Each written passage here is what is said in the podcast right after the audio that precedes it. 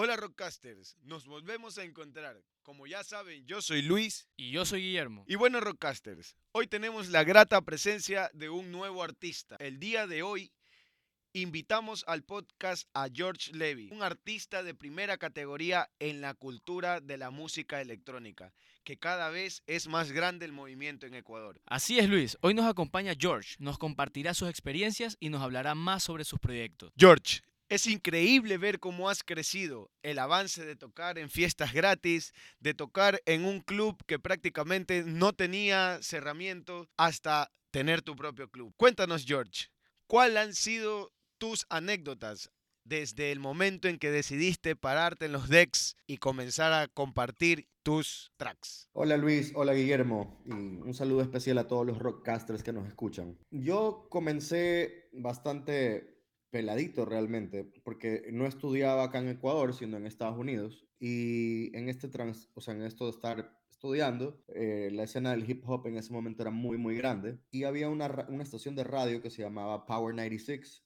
Y esta estación de radio tenía una hora que ponían música house. Yo no sabía que era, que era música house, solamente me gustaba, era como música de baile y música chévere. Igual anualmente siempre regresaba a Ecuador y al mismo tiempo igual se estaba como poniendo de moda acá entre la gente más vanguardista, por así, por así decirlo. Empecé a asistir a eventos en, en, Montañita, en el Pelícano, que fueron las primeras fiestas de música electrónica acá en la costa de, costa de Guayaquil, y me enamoré del género musical.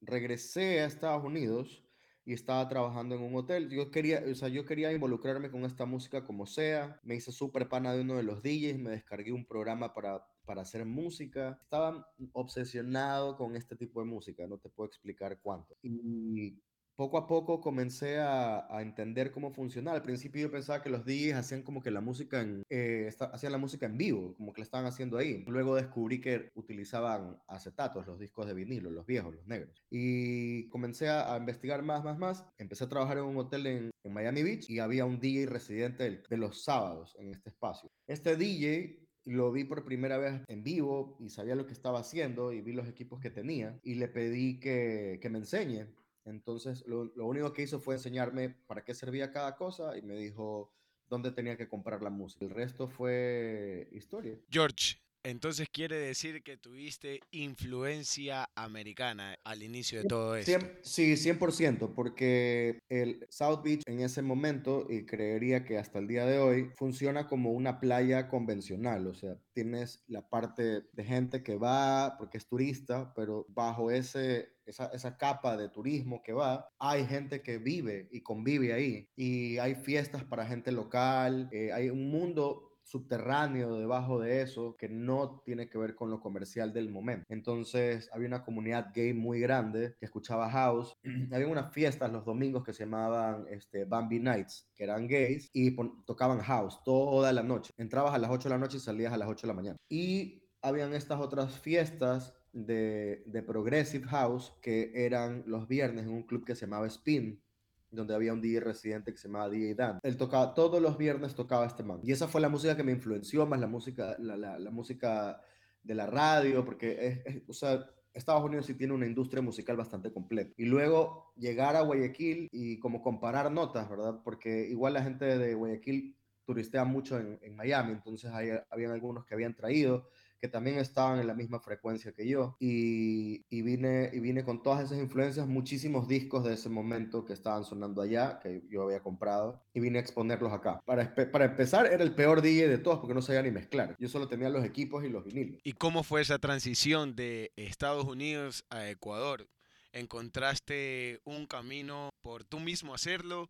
o encontraste un camino donde tú dices, bueno, por aquí me fui o por aquí yo sabía que tenía que ir y bueno, aquí estoy en este mismo camino. A mí siempre me ha gustado la publicidad y el marketing, entonces creo yo que eso es lo que me ha ayudado a través de los años a poder mantenerme en tendencia y nunca tener una fecha de expiración. O sea, hasta ahora no la he tenido, siempre he ido innovando, la innovación el marketing siempre tiene que ser innovador. Entonces en ese momento yo tenía un AK con el que comencé, pero lamentablemente como no sabía mezclar, DJs más viejos que ya, ya, sabían, ya, ya sabían mezclar y sabían qué ser un DJ, me cogieron de una, entonces automáticamente fui segregado de la escena electrónica guayaquileña porque no sabía mezclar. Entonces me tomó mucho tiempo, casi un año, aprendiendo solito porque nadie me quería enseñar cómo mezclar o qué significaba mezclar dos canciones, cómo empatar dos canciones. Finalmente, después de darle, darle, darle, darle, un día hizo clic y lo hice y empecé a mezclar. Pero mi marca, nombre, porque luego más adelante comprendí que ese nombre es una marca, esa marca lamentablemente estaba dañada, su reputación estaba quemada, no había una forma en ese momento con los conocimientos que yo tenía de poderla rescatar. Que lo que hice fue matar esa marca,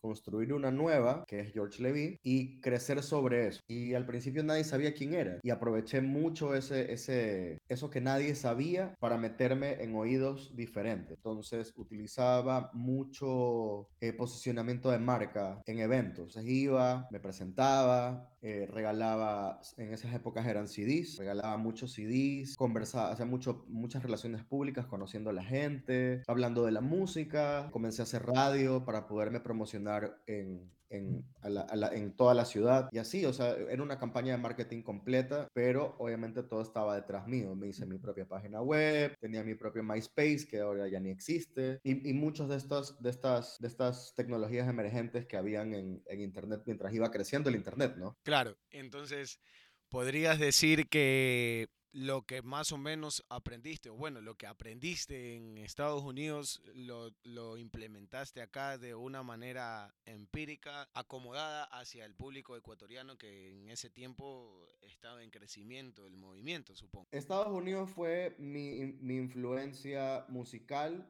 más no mi influencia de marketing. Mi influencia de marketing realmente fue la Unión POM, porque ellos tenían este do it yourself, hazlo tú mismo. Y yo veía cómo ellos se movían y, y, trataba de emular y, aplicar lo que ellos hacían. Ellos también obviamente tendrán sus influencias marqueteras, pero su, su, marketing de guerrilla que tenían era muy efectivo. Eh, iban a universidades con muchas volantes y repartían a la gente universitaria cuando todavía se podía hacer. Eh, pegaban pósters en todos lados, en cada póster de Urdesa, donde la gente tenía mucho tránsito y caminaba en la Victoria Estrada, cuando se podía caminar por la Victoria Estrada. Y así sucesivamente. Eso, sabían cómo, eh, sabían en, los lugares donde había más tráfico y donde tenían la posibilidad de verse, de, donde los podían ver toda esta publicidad. Y, y los singles que regalaban y todo esto que ahora sus CDs son muy cotizados. Te los busca porque ya no existe. Cassette, CD, porque ellos se movían muy fuerte de esa manera. Hacían mucho material este, promocional, camisetas, stickers. Y todo ese tipo de cosas siempre van a fidelizar al cliente, que en este caso es tu fan, la persona que ama lo que hace. George, bueno, ¿y, y qué fue lo que tú replicaste de ellos? ¿Qué estrategias usaste para ti? Bueno, eh, mm, yo empecé a, a, a verme a mí como una banda y las bandas hacen giras, empiezan a crear logotipos, crean material para para publicitarse. Entonces se empecé a hacer muchos CDs, muchos, muchos CDs. Empecé a hacer y los llevaba a cada fiesta. Normalmente las bandas de rock venden sus CDs y eso es como la forma en que ellos financian muchas cosas. Pero como yo tenía acceso a la tecnología, fue, para mí era muy fácil replicar los, los CDs y, y asumir el costo porque lo veía como un costo de publicitario. Justificaba con lo que estaba ganando igual. Y la idea era hacerme más grande y más conocido como sea. Entonces me apropié mucho de, de esas estrategias que ellos hacían. Cuando yo tocaba pedía la, la volantería, pósters y tenía mi equipo que iba a volantear donde yo le decía que vaya y que ponga donde yo, porque la idea era que se llene lo máximo que puedan esos eventos para tener la mayor exposición posible. Stickers, camisetas para regalar, para crear recordación. Podemos decir que, que, se ha desenvuelto de manera física la publicidad que has llevado a cabo eh, a lo largo. ¿De qué año más o menos estaríamos hablando? ¿2010? ¿2015? Creería yo que me mantuve análogo hasta el 2010. Y, 2000, hasta el máximo 2012. ¿Y cómo fue el inicio de la digitalización en publicidad? De la pauta, de, de, de, cómo migrar todo eso, porque supongo que lo dejaste de hacer en el momento en que lo digitalizaste, dejar de regalar CDs, post, posters, etcétera, etcétera, o sea, supongo, o igual sigues haciendo eso. No, ya, ya, no lo, ya no lo hago. Realmente todo comenzó cuando Facebook se volvió más fuerte y había la facilidad de crear eventos en Facebook y, e invitar con scripts para que la gente entre de manera masiva. E eh, era más barato, más fácil y no había una saturación de, de esos medios de promoción hoy en día ya ni se usan porque ya nadie usa ni siquiera Facebook. Entonces empecé a migrar, o sea, alternaba. Fue como paulatino. O sea, me mantenía repartiendo flyers, pero empecé a utilizar la parte digital hasta que un día me di cuenta que la gente le molestaban los flyers.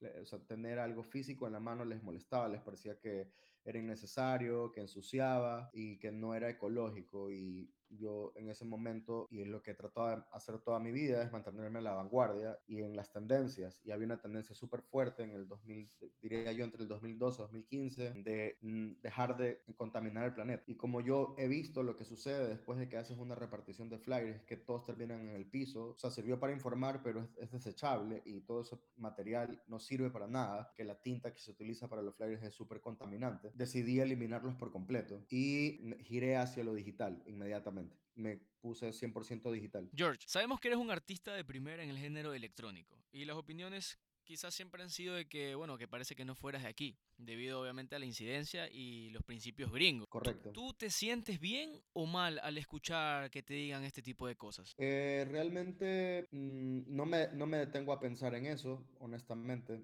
Más bien busco dar un servicio a mi comunidad, que para mí la escena electrónica es una comunidad bastante grande hoy en día. Recuerda que yo vengo de una comunidad pequeña donde no habían más de 300 personas y ahora superan las 10.000. Entonces se ha convertido en, una, en un movimiento grande que creo que va a seguir creciendo más, que creo que va a mantenerse vigente muchos años más, que creo que va a evolucionar y lo que yo puedo aportar es eso, mis experiencias en otros lados y traer de inyectarlas a una, a una ciudad que sí necesita creatividad bastante. Ok, George. Cuéntanos ahora un poco de George Levy, de la persona que es, no el artista, sino lo que tú reflejas. Ah, hace un momento hablabas sobre que te viste como una banda de punk para comenzar a realizar eh, las publicidades y la promoción de tus eventos. ¿Cómo has ido desarrollando eso? ¿Tu, tu personaje artístico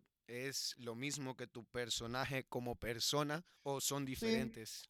Somos iguales, yo soy rebelde, anti-establishment 100%, siempre trato de hacer lo contrario a lo que el mainstream está haciendo. Si la escena electrónica está trayendo DJs internacionales, pues yo me enfoco en los locales porque siento que son más importantes, que es lo que cuando inicié el club Monobox, Box en general, era eso, era un, un espaldarazo hacia los DJs locales, porque sentía que lo, el talento local, si bien yo no lo había experimentado al 100%, porque había hecho un buen trabajo en marketing y estaba bien posicionado, entonces no, no, sufría tanto el, maltrato al DJ local. Sí vi mucho maltrato hacia otros DJs que tocaban a las 4 de la tarde solamente para que llenen y tocaban para nadie, no había ni una sola persona bailando con ellos y era simplemente una estrategia de marketing para que vaya la gente de ellos, donde los días internacionales eran la prioridad y tenían todas las, todos los beneficios y, las bondades, o sea, los mejores hoteles, la mejor comida y el día local tenía que ver dónde se va a dormir y va en bus. Y e, eso me, me causaba sentimientos encontrados porque no, si bien me gustan los días internacionales, no me gusta lo que significa para la escena local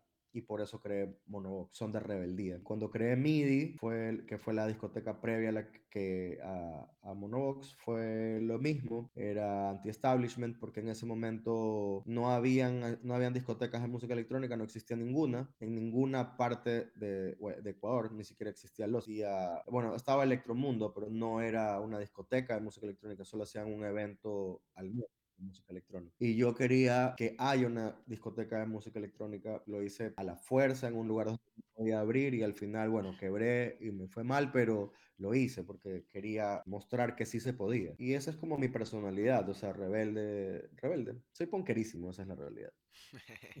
George, sabemos como persona una rebeldía tal ha marcado un precedente a nivel del movimiento de la, del género. Mi pregunta es, ¿la primera vez que trabajaste con una gran marca fue cuando se llevó a cabo el Boiler Room de aquí de Ecuador? ¿O ya habías previo a eso, ya habías trabajado antes? Con una, cuando hablas de una gran marca, ¿a qué te refieres? como una marca internacional. Exacto. Sabes que pasaron muchas cosas al mismo tiempo en esas épocas. Recibí el auspicio de Adidas, recibí el auspicio de Akai, que es una marca sub internacional de, para producción musical. Hice Boiler Room, inauguré el, el estadio de Melec, el, la reinauguración, y todo pasó al mismo tiempo, en un periodo de cinco meses. Y en la cereza del pastel también fue el tema de Boiler. Y, Boiler Room no era tanto solo Boiler Room, era también el empuje de Budweiser en ese momento que estaba, tenía, estaba apoyando a un grupo específico de DJs que luego se perdió cuando lo compró Cervecería Nacional. Ok, sabiendo un poco más de tu trayectoria, de tocar en, en la inauguración del estadio, eh, a mí me sorprendió en realidad. Eh, es muy raro, pero la verdad también a la vez eh, lleno de gozo el, el evento como tal que se esté dando un espacio a la, a la música electrónica. Otra pregunta también a nivel artístico y personal, la transición de haber trabajado en Los Beach o para Los Beach y después tener tu propio club. Obviamente, ya lo mencionaste que antes de eso ya habías trabajado y habías tenido tu, tu, propio club. Pero de esta manera, o sea, yo creo que el primer club fue una escuela para cuando se abrió Monobox, o sea, ya era la graduación, ya, ya sabías hacia dónde ibas, ya sabías lo que tenías que hacer. ¿Cómo fue esa, esa transición? Realmente el, mi escuela de aprendizaje de cómo manejar un club fue MIDI, que fue mi primer, mi primer club. Y aparte yo hacía eventos todos los meses con algunas promotoras que ya no existen, pues Moscardón, con Tiguintec, esas eh, promotoras murieron hace mucho tiempo. Eh, y e, eso fue mi escuela para poder entrar a Los Beach. En Los Beach lo que aprendí fue a, manejar tanta gente al mismo tiempo. Igual yo también estaba encargado de la parte de marketing del club. Yo hacía los bookings de los DJs, la promoción de la discoteca, los inventarios de la discoteca y eh, realmente estaba encargado de que el, el club funcione. Y fue súper fue súper difícil porque es un espacio muy grande. Eso es un espacio para 5.000 personas y mantenerlo vigente todo el tiempo que hasta el 2017 lo pude lograr, que fue cuando yo realmente salí en febrero del 2017. Siento que cumplí lo que tenía que cumplir y luego me cansé, la verdad, estaba quemado, necesitaba estar en mi casa con mi familia, pasaba mucho más en la playa que lo que pasaba en Guayaquil. Y después de un año sabático, porque en, o sea, Monobox existe a partir de febrero del 2018, o sea, casi que un año exacto, ya lo pude ver con, o sea, pude ver lo que yo quería hacer, no tanto en la administración o si, como que la escuela, sino la idea, porque en el marketing y en cualquier proyecto que uno haga en la vida, siempre tiene que tener un concepto y una idea clara. Luego tienes que hacer la investigación de si el resto del planeta está en la misma frecuencia que tú. Sin investigación realmente no hay nada. Y sí había una necesidad de un espacio que, que sirva a todos estos clientes que no, eh, que literal estaban abandonados, o sea, tienes que viajar dos horas y media a la playa para poder escuchar lo que te gustaba. Eh, lo siguen haciendo, obviamente, porque Lost es un club súper chévere. Pero ahora en casa también tienes un club que, que puedes ir a disfrutar y que, y, que puedes escuchar la música que te gusta con tus DJs locales favoritos. Y ese es básicamente como el, el bueno, si algo más aprendí fue que no quería algo tan grande, sino algo más pequeño. porque es dificilísimo manejar un club así grande. Es por eso el crecimiento progresivo de Vox. No fue de la noche a la mañana que se hizo la ampliación que tiene hoy en día Vox? La ampliación eh, fue realmente una respuesta a la necesidad de, de, tener un espacio eh, para que entre más gente. Y lo, lo, diseñamos como un backstage pensando en Boiler Room, eh, que tiene, tenía sus cámaras hacia atrás, donde puedes ver a la gente que está bailando, este, puedes ver al DJ y puedes ver al, al al público que está atrás del DJ. ha salido bien, pero fue toda una misión también. Esa, esa ampliación también fue una misión. Bueno, George, ahora sí, cuéntanos un poco más sobre tu club, Monovox. Estas personas que quieren saber más a fondo los detalles de tu club, si, bueno, también si se viene algo quizás en el futuro, no sé. Cuéntanos un poco de eso. Cabe recalcar que tenemos eh, audiencia en este momento en la sala de, de los controles, entonces... Esa es. Ahí tenemos unas fans y unos fans también que están empezando en esto. Re cool. Bien, un abrazo a todos. A ver, Monobox fue un experimento social, básicamente. Yo creía que, que podía hacer que la gente pueda estar en un lugar como sociedad anónima, como, como evento, un lugar aniñado, pero que sea de música electrónica, que no necesariamente tengas que ir a un evento lejísimos, con, con los baños destruidos, eh, que te sirvan en vaso plástico y, y, era lo único que tenías acceso, porque si querías música electrónica ya pues es underground y tienes que aguantarte eh, todo el trajín de lo que significa ser underground, que es eh, al final mal servicio y mal,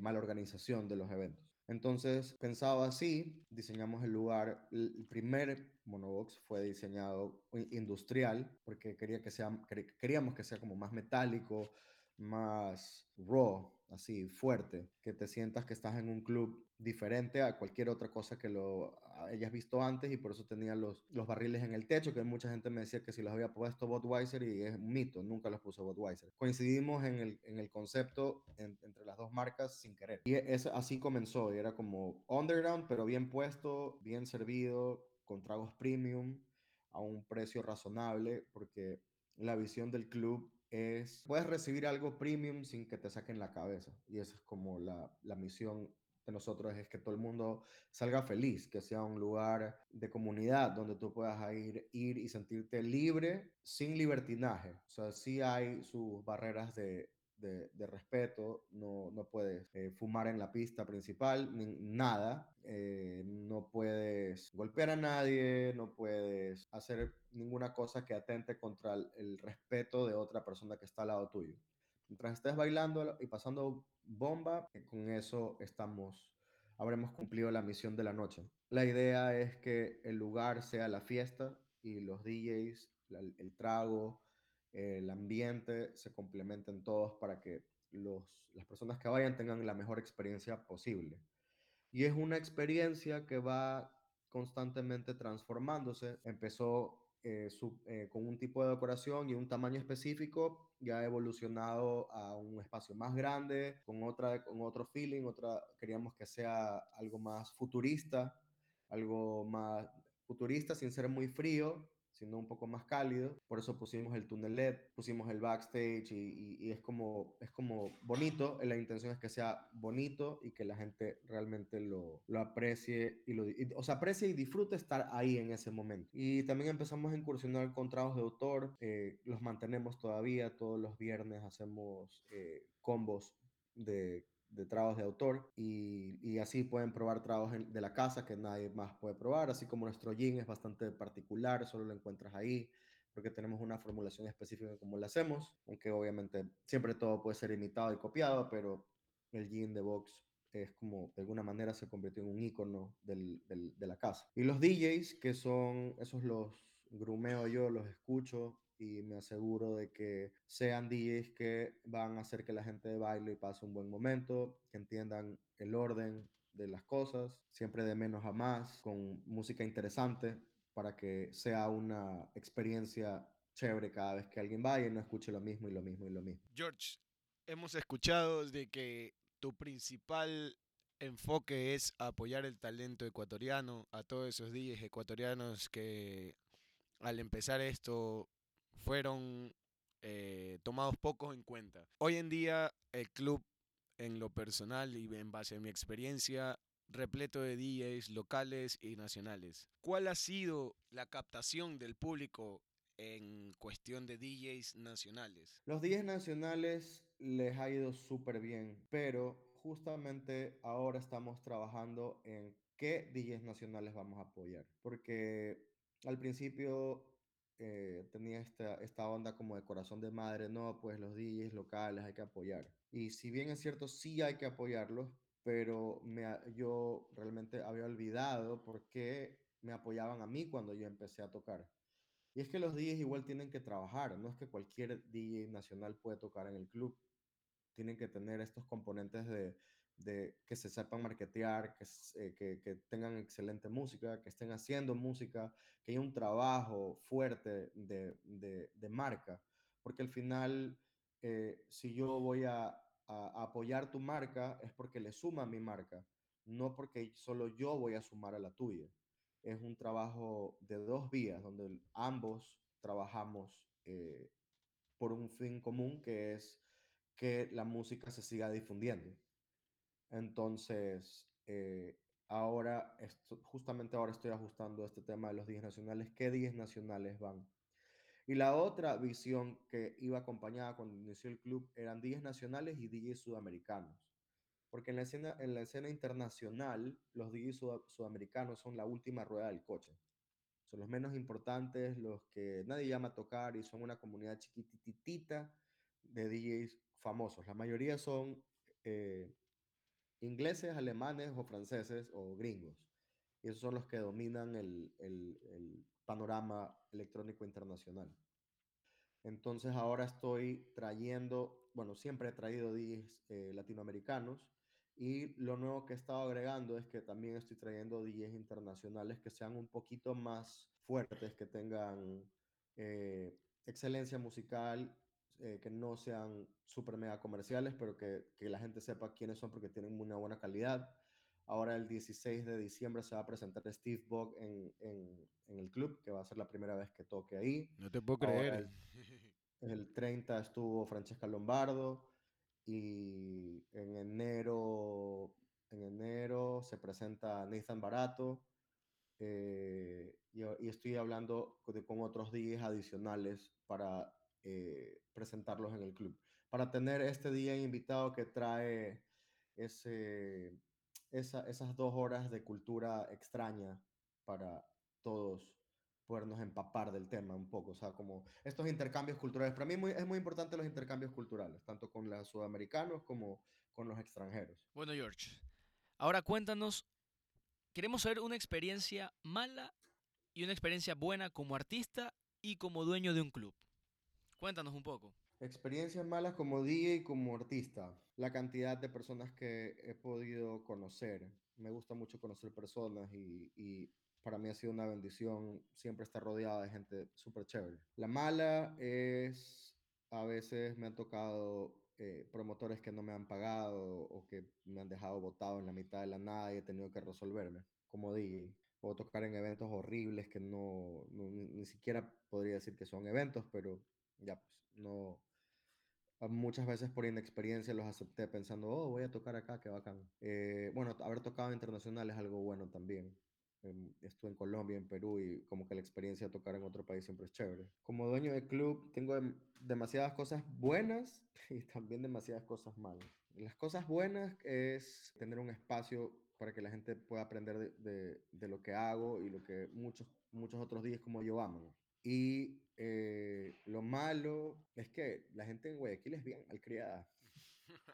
es bien mal educada y creen que pueden hacer lo que les da la gana. Son exigentes, pero no están dispuestos a pagar las exigencias. Eh, creo que eso es algo cultural y es algo que, como dueño del club, es lo que yo diría que me, ha parecido turno. George, entonces, hemos escuchado también una vez más de que apoyas el talento ecuatoriano. Haces un llamado a todos esos artistas juniors, a todos esos artistas que recién están escuchando sus primeros tracks, recién están descargándose su primer programa de DJ. Me acuerdo que en el, en el tiempo en que yo empezaba con, o quería empezar con esto, era Virtual DJ. Haces un llamado, ¿cuál sería el consejo para ellos? Eh, que recién están queriendo iniciar en este mundo y en este movimiento? Bueno, para los DJs nuevos, mi primera sugerencia podría ser que sepan lo que quieran hacer. No imiten a otros DJs y traten de poner la música que ponen otros DJs, sino que entren a su plataforma de música favorita, ya sea Beatport, Tracksource, Apple Music, la que les guste, elijan lo que realmente les suena en el corazón y continúen por ahí. Luego grábenlo y súbanlo a SoundCloud y me lo pasan en privado para yo poder escuchar su propuesta musical. La, ser DJ es algo muy personal y, y el trabajo del DJ es buscar entre los millones de millones de tracks que salen todos los días y encontrar lo que te gusta y te apasiona a ti para luego compartirlo con el resto, lo que tú crees que otros van a disfrutar y quieres compartir eso con ellos. En el momento en que tú no compartes de esa manera, si no se vuelve, quiero ser una estrella, quiero que me vean, quiero que yo soy el mejor, es que yo estoy tocando increíble, se distorsiona el mensaje original. Un DJ está para entretener, para que la gente disfrute con la música que tú estás eligiendo. Y puede ser algo de música del momento, algo por ahí, un track por allá comercial. O sea, no hay nada de malo en eso. Lo malo está en que no hagas lo que amas y lo que te apasiona. Así que ya saben, suban su set a SoundCloud y pásenme y métanle cabeza a las redes sociales también, porque es importante que tengas presencia de marca en la escena en lo que estás. Y bueno, Rockcasters, estamos llegando casi al final del el episodio. George, quisieras contarnos alguna sorpresita de este fin de semana en el club, algo más del club también a, hacer hincapié. El club por los viernes es uno y los sábados es otro. Entonces también hay personas que están un poco confundidas. He escuchado que hay personas que asisten al club un sábado y me dicen, oye, no hubo electrónica. Y entonces... El, el Vox no eh, es un club diverso. ¿Sí? El club apoya también a la cultura LGBTI. Nosotros hacemos, eh, eh, hacemos eventos LGBTI el sábado, que también tiene su propia escena de DJs de música electrónica, que, está, que es otra cosa. Ellos hacen, eh, ellos tienen un género específico que se llama circuit y que nosotros usualmente traemos una vez al mes traemos ese tipo de DJs, pero sí, eh, es, es, otro crowd completamente diferente. El viernes es House y Techno, que es lo que han venido escuchando ahora. Los jueves lo hemos utilizado como un espacio para las bandas emergentes, bandas de, eh, de barro. Han venido tantas bandas los jueves. Eh, el otro día estaba viendo que había una indie que había ido a tocar ahí, ¿verdad? Han, han habido de todo, bandas indie, raperos. Exacto, eso también te eh, iba a preguntar. En realidad, la visión del club es ser underground. La visión del club es ser la voz de la ciudad, ese espacio donde todas las personas tengan, todos los músicos tengan un espacio para ser ellos. Eh, en Guayaquil, si no tocas reggaetón o no pones música comercial, no, no tienes dónde tocar, honestamente. Ahora la música electrónica es que como todo el mundo ve que a Vox le va bien, es como que, ah, yo también hago fiestas de música electrónica en mis espacios, pero pero va más allá de que de eso.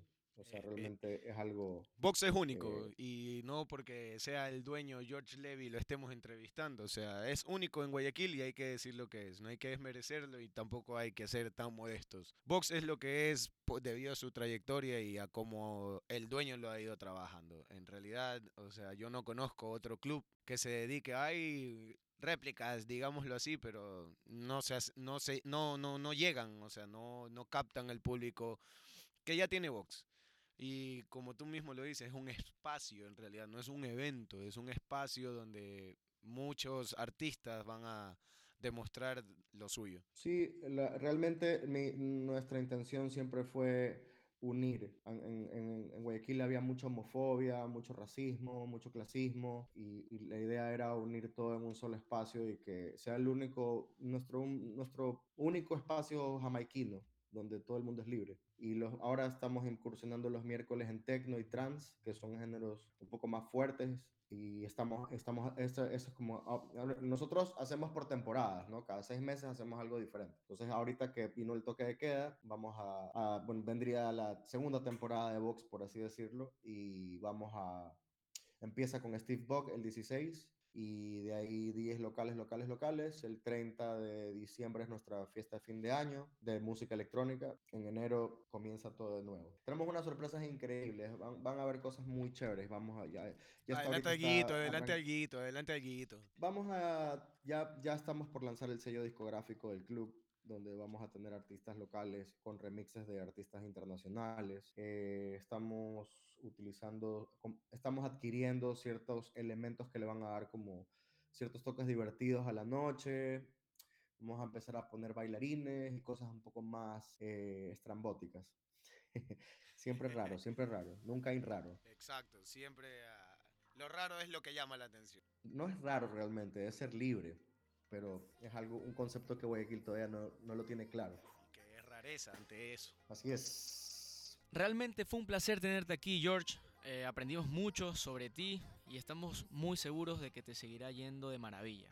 Realmente te deseamos todo el éxito del mundo, amigo, y gracias por aceptar la invitación al podcast. Muchísimas gracias a ti por invitarme. Un saludo especial a todos los que escuchan esto. No se olviden seguir nuestras redes sociales en arroba monoboxec y para los que quieran ir los sábados arroba boxdisco. Eh, les mando un abrazo gigantesco y deseo que espacios como estos duren para siempre. Amigos, nos despedimos y no se olviden de seguir a Levi una vez más, arroba George Levy con dos i al final. Y a su club, que no podemos dejar de visitarlo, Monobox S, quien nos ha compartido su tiempo, experiencia y conocimientos el día de hoy. Rockcasters, yo fui Luis. Yo fui Guillermo. Y juntos fuimos Rockcast US. So